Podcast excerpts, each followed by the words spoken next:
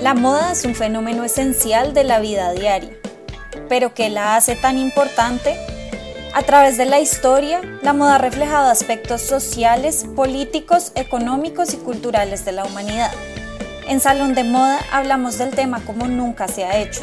Aquí nos reunimos pensadores y amantes de la moda para entender por qué la moda es un barómetro de la sociedad.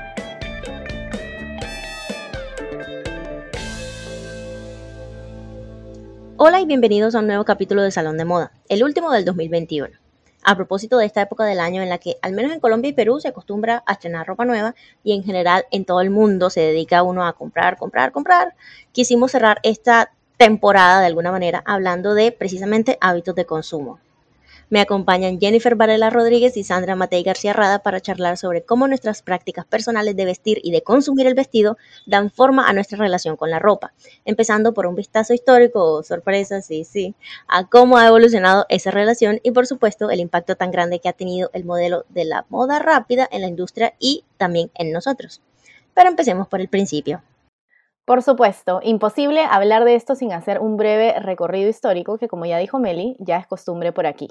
Y la verdad es que esta historia es bastante larga, pero de manera resumida podemos marcar un antes y un después con la revolución industrial, ya que antes de esto, remendar la ropa era completamente normal y parte de la vida de todo el mundo. Y se preguntarán por qué.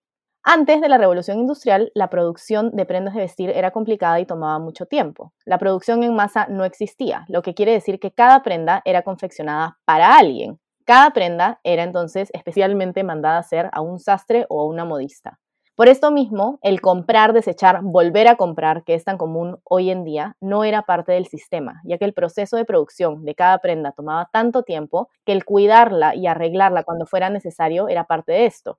El comprar algo ya listo para luego desecharlo cuando no nos sirve es un concepto bastante reciente, lo que además nos muestra que históricamente remendar las prendas ha sido mucho más común de lo que muchas veces se piensa. Y bueno, ustedes dirán que nosotras en el podcast mencionamos a la revolución industrial por ahí cada dos capítulos, pero es que de verdad transformó mucho la forma como se conocían muchas de las cosas de la cotidianidad en el mundo en ese momento. A finales de 1820, la ciudad de Nueva York se convirtió, por ejemplo, en el epicentro de esa industrialización en este lado del mundo. ¿Por qué? Por su condición de puerto. Allí nació el famoso Garment District o Distrito de Vestuario, una zona en el sur de Manhattan que luego se expandió al centro de la zona donde aún permanece hoy con tiendas que tienen décadas de historia. Gracias a la producción acelerada de prendas, era posible que más personas accedieran a piezas ya hechas sin tener que emplear a un sastre o a una modista fue cuando nació el famoso Ready to Wear, que como decía Sandra, ya era un salto a hacer un vestido para una persona en específico. Esa fue la época dorada del retail, con piezas que se vendían entre los 79 y los 300 dólares, todavía muy costosos para la clase trabajadora de la época, según nos cuenta Dana Thomas en su libro Fashionopolis. Por eso había otras líneas más accesibles dentro de las mismas tiendas por departamento, y en esas los vestidos se vendían más o menos por una suma de 16 dólares. Había entonces algo para todo el mundo, y eso además daba la ilusión de estar participando en una nueva práctica a la hora de vestirse. Pero aunque era una nueva práctica, como dice Lleno, a la hora de vestir, la aceleración en la producción de las prendas gracias a la revolución industrial solamente exacerbó una característica intrínseca de la moda, que es el concepto de lo nuevo. Desde su definición más básica hasta la más compleja. Lo que está de moda siempre es lo último, lo novedoso, lo próximo, lo que sigue. Y la única forma de mantenerse en lo nuevo es pues desechando lo viejo creando y alimentando ese círculo constante de tener la última moda, desecharla porque ya pasó de moda y conseguir la nueva última moda, y así sucesivamente. Es por eso que el sociólogo Werner Sombart llamó a la moda la hija favorita del capitalismo. ¿Qué industria más perfecta para producir ganancias eternas que una en donde el producto pierde valor y se vuelve obsoleto rápidamente y debe ser reemplazado por otro a la mayor brevedad, impulsando la producción más allá de la necesidad? Y eso es básicamente lo que se ve hoy en día en el modelo de la moda rápida o pronta moda. Exactamente. La moda rápida, pronta moda o en inglés fast fashion es este modelo de producción y consumo acelerado que se ha consolidado en el siglo XXI. Las dos características más representativas del fast fashion son, primero, la producción de forma acelerada y segundo, los bajos costos de producción que luego se ven reflejados en precios también muy bajos en tiendas.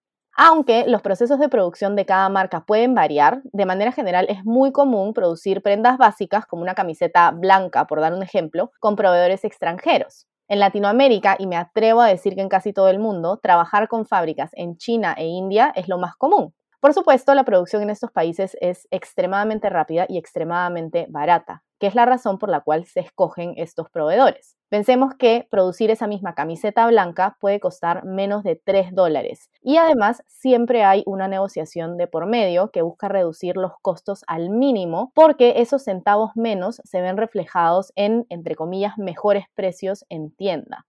De repente también algunos se preguntarán, entonces, ¿qué pasa si la fábrica no puede o simplemente no quiere bajar más sus costos? Y es muy sencillo hay tanta oferta que los clientes, y con clientes me refiero a las marcas que producen en las fábricas en estos países, saben que siempre habrá alguien más que pueda darles lo que ellos necesitan. Entonces, muchas veces estas fábricas terminan tirándose al suelo con los costos porque saben que si no lo hacen van a perder un cliente. Entonces, esto es casi como un círculo vicioso. Además, también vale la pena mencionar que, aunque el proceso de producción es extremadamente rápido en estas fábricas, hay que tener en cuenta que este proceso implica la elección de telas, la elección de avíos y también la aprobación de muestras, que muchas veces se debe hacer a distancia. Además, a eso hay que sumarle el tiempo de envío. Entonces, por más que sí es una producción acelerada, no es un sistema que permita diseñar, producir y sacar una nueva colección en una o dos semanas. Para lograr esto, entonces, muchas veces se trabaja con proveedores locales y se busca básicamente lo mismo, producción mega acelerada y costos lo más bajos posibles. La diferencia es que, aunque puede ser un poco más costoso producir local, es muchísimo más rápido.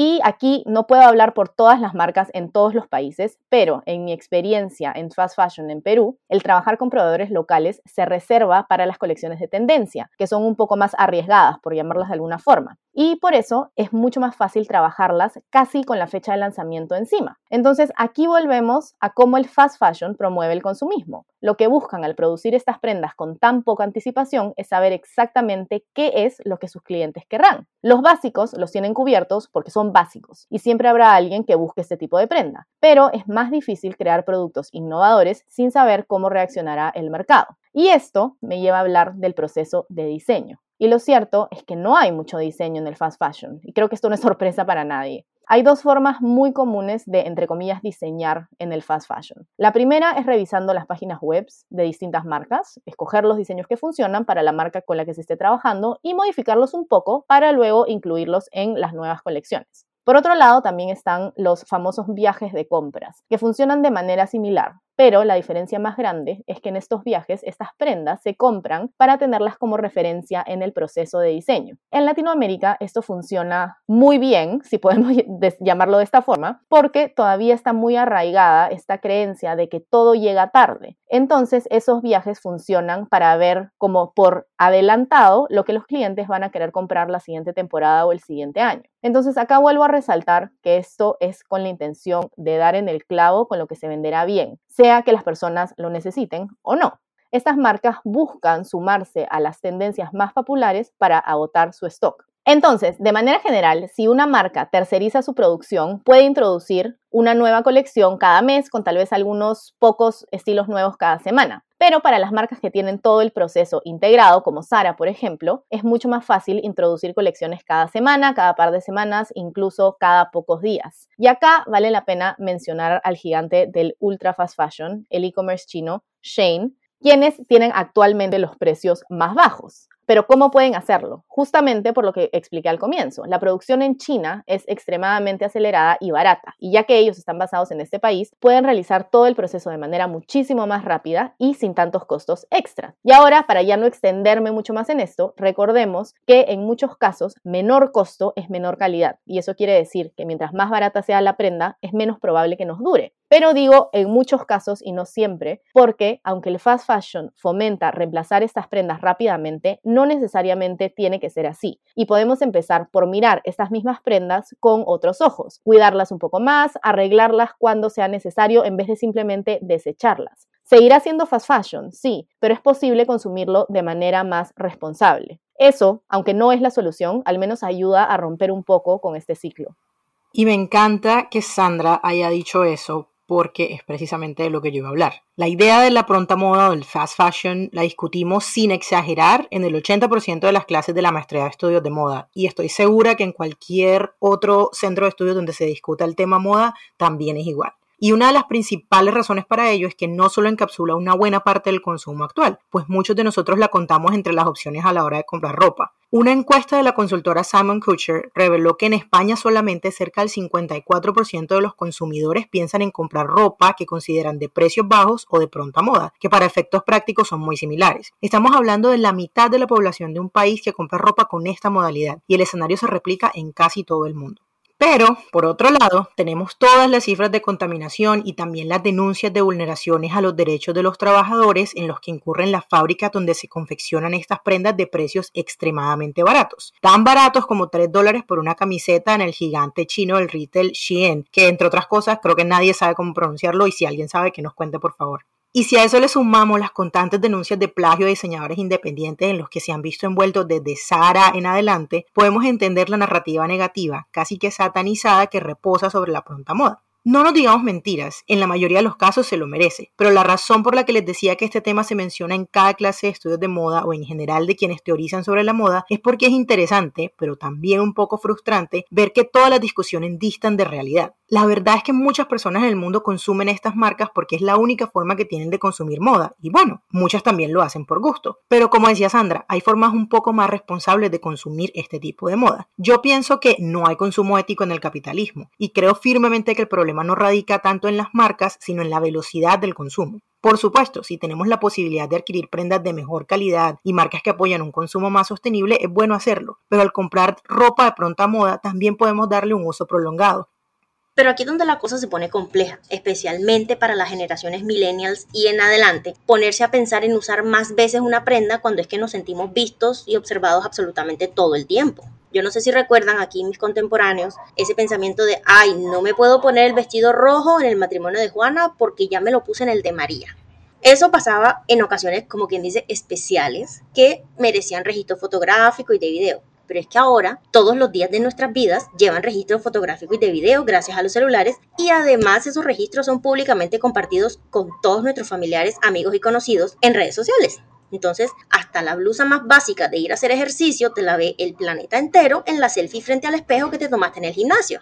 Por ejemplo, mi hermana el otro día me dijo que hasta cuándo me voy a poner el vestido de las hojas verdes. Les explico. Mi hermana y yo vivimos en países diferentes. Nos vemos en persona con suerte cada dos años y aún así ella en su mente me ha visto el vestido de las hojas verdes demasiadas veces y por ende ya es hora de desecharlo. En su defensa, el vestido en cuestión tiene varios años, sí, pero a lo que voy es que ella sabe lo que yo me pongo, así vivamos en continentes distintos, porque lo único que hace falta es una foto enviada por WhatsApp o montada en Instagram para saberlo. Y a eso le sumas que las generaciones más jóvenes nacieron ya en este ambiente de vitrina permanente, en donde hay que demostrar una serie de cosas como que somos felices y viajamos mucho y comemos delicioso, estamos en forma, tenemos ropa de moda todo el tiempo. Entonces es muy complejo pedirles que sigan usando las mismas prendas y que no compren más, o que compren cosas más duraderas, o que no compren ropa casi que desechable, o que compren marcas, y aquí viene la palabra, sostenibles. Sí, yo creo que el tema de la sostenibilidad se va por cualquier ventana posible a la hora de compararlo con un precio y una generación que, como tú dices, nació ya en la ventana, entonces están acostumbrados a ponerse algo diferente todos los días. Hay muchos documentales y, registros del tema de cómo consumen, especialmente los jóvenes de la generación Z, y es que de verdad están acostumbrados a recibir ropa nueva y a estrenar ropa todas las semanas, algo que no suena tan familiar para nosotros. Ese tema también es muy generacional, por ejemplo, nosotros estamos en una carrera, por decirlo así, por desacelerar el consumo, en parte también para demostrar una inclinación hacia una idea más sostenible, y ese sostenible lo pongo entre comillas por razones que hablaremos más adelante. En medio de todo esto ha tomado popularidad la idea de comprar y vender ropa de segunda, que es en parte por donde empezó la idea del post de moda 2.0 que inspiró este capítulo. No solo estamos hablando de sitios de renombre como The Real Real y ThreadUp en Estados Unidos y nuevas plataformas como Trendier en Colombia, sino de negocios independientes y hasta de personas e individuos que se han querido apuntar a la preferencia del consumidor y de un mercado que sigue creciendo. Hemos visto a muchísimas influencers y también gente que no tiene ese estatus de influencers vendiendo su ropa usada en sus redes sociales. Y yo que trabajo con ese mercado desde hace ya varios años, tengo que decir que tengo sentimientos encontrados con el tema, porque por un lado me gusta mucho la idea de abrirse a comprar ropa que ya existe y de darle una segunda vida a las prendas. Pero yo también pienso de nuevo que el problema aquí está en la velocidad. Esta idea de usar las cosas una o pocas veces para después revenderlas y comprar más no dista mucho de la idea de comprar fast fashion. Al final, una práctica que alabamos por ser sostenible va a tener los mismos vicios de todas las otras. También en este sentido hay que reflexionar sobre la forma en que consumimos porque es muy importante para comenzar a tener hábitos más responsables también con nuestra ropa.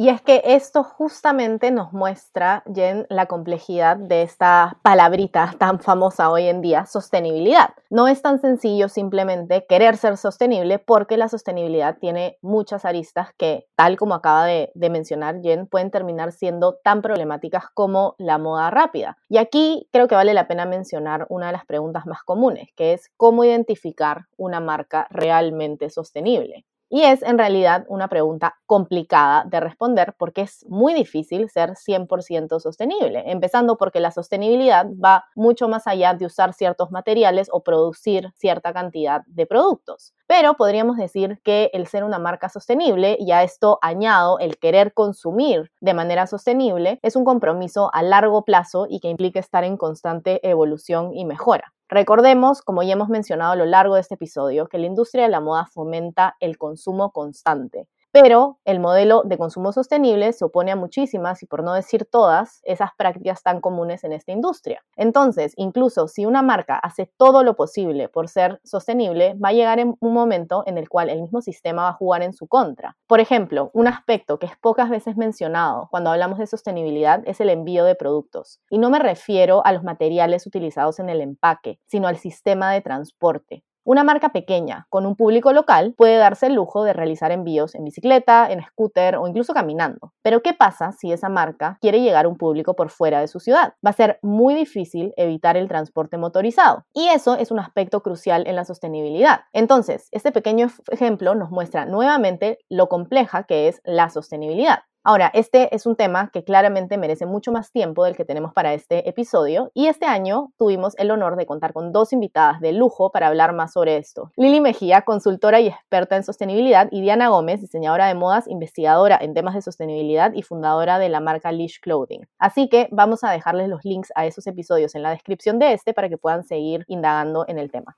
Y bueno, yo sé que la tarea de ponerse a mirar cuál marca es sostenible y cuál no es bastante difícil y lleva tiempo, pero también hace parte de nuestra responsabilidad como consumidores, al menos yo lo siento así a título personal. Y al final es una tarea chévere porque nos puede llevar a marcas de las que no teníamos ni idea que existían. Para quienes acostumbran a comprar por internet, recomiendo por ejemplo la página Good on You, que es un directorio de marcas sostenibles y éticas de muchas partes del mundo y evalúan muchos de los factores que ya mencionó Sandra o de los que hablamos en otros episodios con Lili Mejía o Diana Gómez, como su compromiso con reducir el desperdicio o incluso las condiciones en las que trabajan las personas que hacen su ropa. Como dije hace unos minutos, es importante y también es muy valioso que todos nos cuestionemos nuestras prácticas desde nuestra individualidad y también desde nuestras posibilidades. A muchos no nos es posible comprar local todo el tiempo, pero de pronto sí nos es posible limitar nuestras compras a cosas que realmente necesitemos.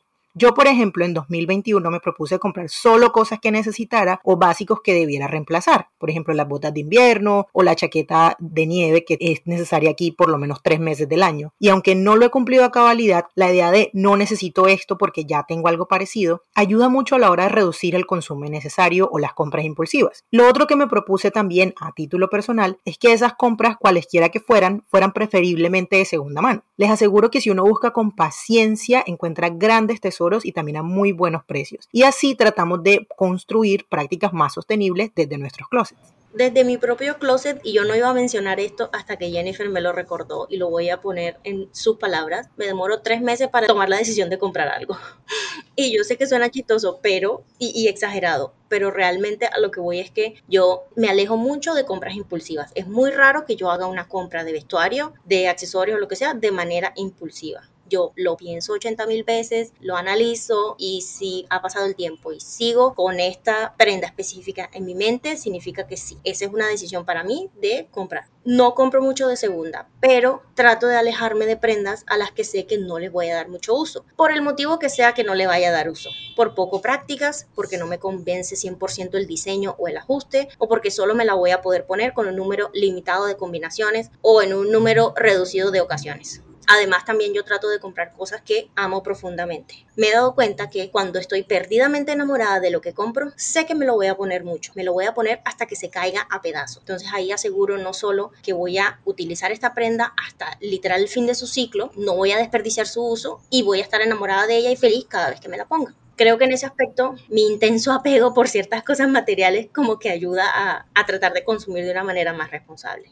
Como dijo Meli, yo fui la que la hice caer en cuenta del tema porque puedo dar fe completamente de que es verdad. Y para eso les tengo una historia muy particular. A Melissa le gustan, desde antes de que empezara la movida de la, del athleisure y demás, a Melissa le gustaban unos tenis en específico que eran unos Converse, los que son los más delgaditos, blancos. Yo creo que Melissa ha tenido ya tres pares del mismo par de zapatos porque los compra cuando ya literalmente se están cayendo a pedazos. O sea, se le dañó un par que le dura, no sé, cinco o siete años y vuelve y se compra los otros. Y estoy completamente segura de que los va a seguir comprando hasta que el modelo lo descontinúen y cuando lo descontinúen se va a poner muy triste. Efectivamente, así ha sido. Literal se me rompían en la suela, cosa que a mi papá no le gusta, pero los usaba hasta que se caían a pedazos y después me volví a comprar el mismo par porque los adoro. Y literal, si tú sacas la cuenta del costo por uso, que es una herramienta para saber qué tanto uso le están dando una prenda que te compraste, basada en su costo, me salía a centavos cada uso porque literal me duraban cinco años y lo usaba fácil, fácil, dos veces por semana. Espero que nunca descontinúen ese modelo, Meli.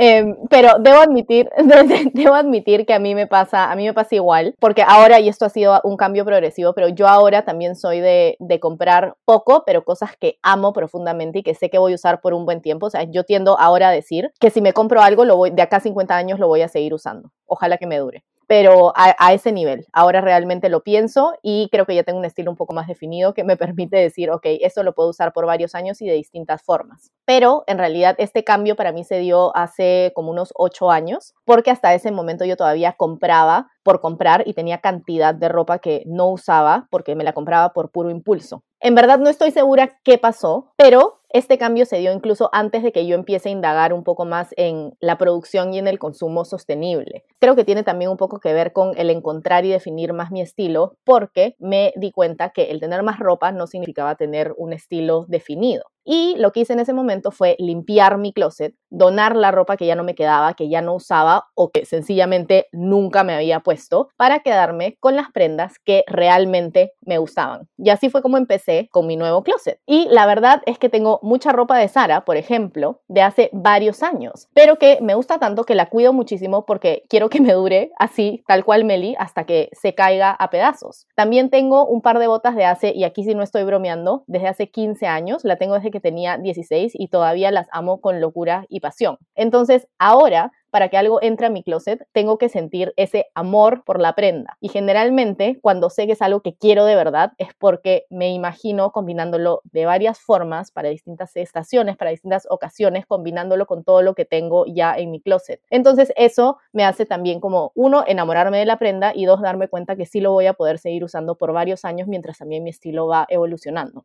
Otra cosa, y esto lo empecé a hacer desde que me mudé a París, es, como yo lo llamo, comprar dentro de mi propio closet. Porque acá no tengo mucho espacio y tengo la suerte de poder tener mis cosas en Lima donde mis papás. Entonces lo que hago es ir rotando la ropa. Cuando voy a Lima siempre me emociona reencontrarme con prendas que hace tiempo no uso y entonces dejo cosas que ya me cansé de usar, pero que sé que voy a querer usarlas de nuevo en un futuro y me llevo mi ropa nueva para usarla por un tiempo y así simplemente voy rotando en general, revisar lo que hay en el fondo del closet siempre sirve, ya sea para redescubrir cosas que se nos había olvidado que teníamos o cuando es hora de desechar, donar, pues también. Igual, la idea de este episodio no es hacernos sentir a todas mal por cómo consumimos moda, ni mucho menos restar responsabilidad a las grandes industrias en el desastre ambiental que vivimos hoy, absolutamente no. Lo que quisimos fue solo dar como un vistazo hacia adentro, hacia cómo nosotros como individuos hacemos parte del sistema, que el sistema es el problema, y qué cosas podemos hacer desde lo individual para no empeorar la situación. Por supuesto, hoy más que nunca queremos escuchar sobre sus propios hábitos de consumo, especialmente en esta época marcada por las compras sin parar.